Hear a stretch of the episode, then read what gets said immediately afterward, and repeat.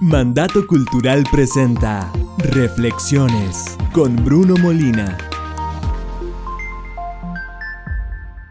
El libre albedrío a la luz de la soberanía de Dios.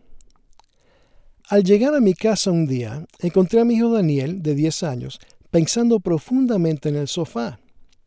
Después de saludarme, me hizo una pregunta.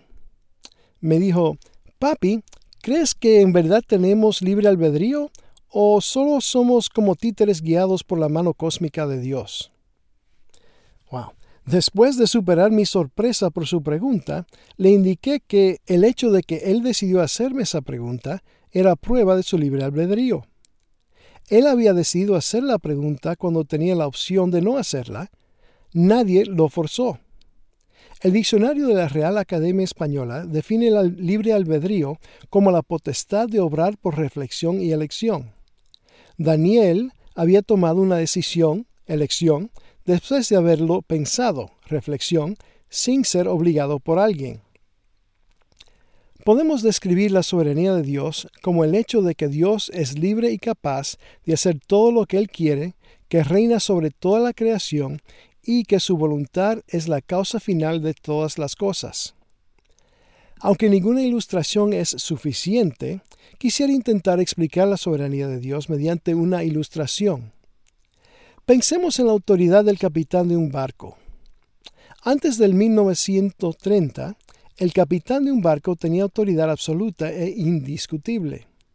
Él era el comandante responsable por el barco, el personal, la carga y los pasajeros. De hecho, el capitán podía encarcelar a alguien despedir a cualquier miembro de su personal, negarse a llevar pasajeros o carga y hasta oficiar bodas. Imaginemos por un momento que estamos en un crucero con este tipo de capitán.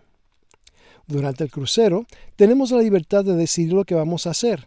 Podemos comer, entretenernos, servir a otros, aun complacer o desobedecer al capitán. Sin embargo, aunque podamos tomar decisiones personales durante el viaje, el capitán ya ha determinado de antemano el destino al que llegaremos. Tal es la soberanía de nuestro capitán Dios, quien nos guía hacia un destino específico, pero en el camino nos permite ejercitar nuestro libre albedrío.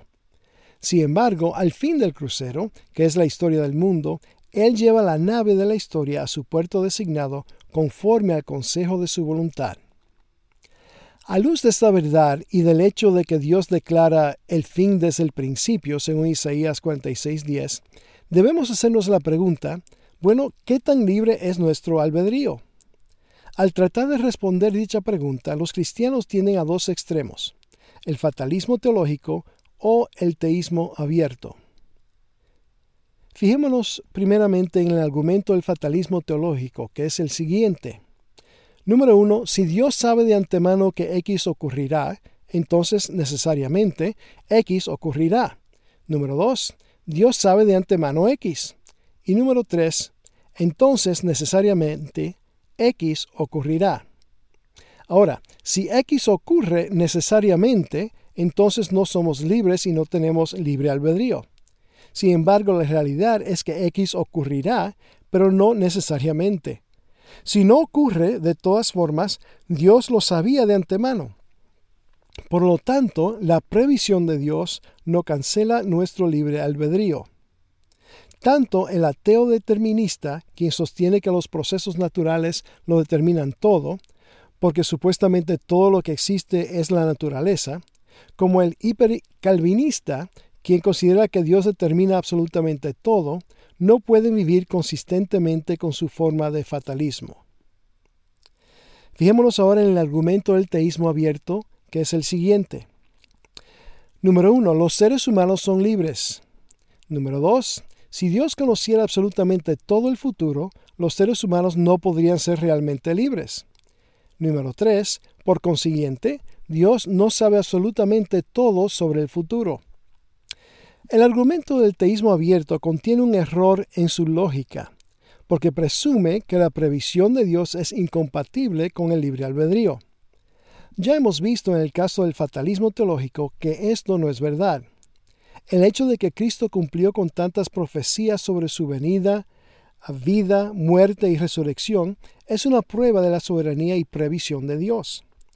Un excelente ejemplo de la soberanía de Dios y la responsabilidad simultánea del hombre por su, libre albedrío lo encontramos en Lucas 22, 22, donde Cristo dice durante la última cena con sus discípulos, porque en verdad el Hijo del Hombre va según se ha determinado, pero hay de aquel hombre por quien Él es entregado. Vemos aquí que Cristo fue traicionado según Dios lo había determinado, y sin embargo, Cristo indica que Judas es responsable por su traición y que será castigado por su pecado. En última instancia, los argumentos del fatalismo teológico y el teísmo abierto fracasan porque tratan de explicar lo inexplicable, la relación entre la previsión de Dios y el libre albedrío del hombre. El hombre finito solamente puede captar hasta cierto punto ciertas verdades infinitas. El apóstol Pablo lo expresó así en 1 Corintios 13:12. Ahora vemos oscuramente por medio de un espejo, pero entonces veremos cara a cara. Ahora conozco en parte, pero entonces conoceré plenamente. Aunque no podamos reconciliar en nuestras mentes la soberanía de Dios con nuestro libre albedrío, sí podemos confiar en el carácter de Dios. Si su palabra apoya ambas cosas, ambas cosas deben ser verdad. A luz de la soberanía y previsión de Dios, el libre albedrío humano es una paradoja, es decir, algo que parece contradictorio, tomando en cuenta la realidad de que Dios es soberano. Como seres humanos carecemos del atributo de la omnisciencia. Nos tropezamos en la oscuridad de nuestro entendimiento con la esperanza de echar un vistazo a lo conocible pero incomprensible. A fin de cuentas, las cosas secretas pertenecen al Señor nuestro Dios, pero las reveladas son para nosotros y para nuestros hijos para siempre, a fin de que cumplamos todas las palabras de esta ley, según Deuteronomio 29, 29. Además, la fe es la certeza de lo que se espera, la convicción de lo que no se ve, según Hebreos 11.1.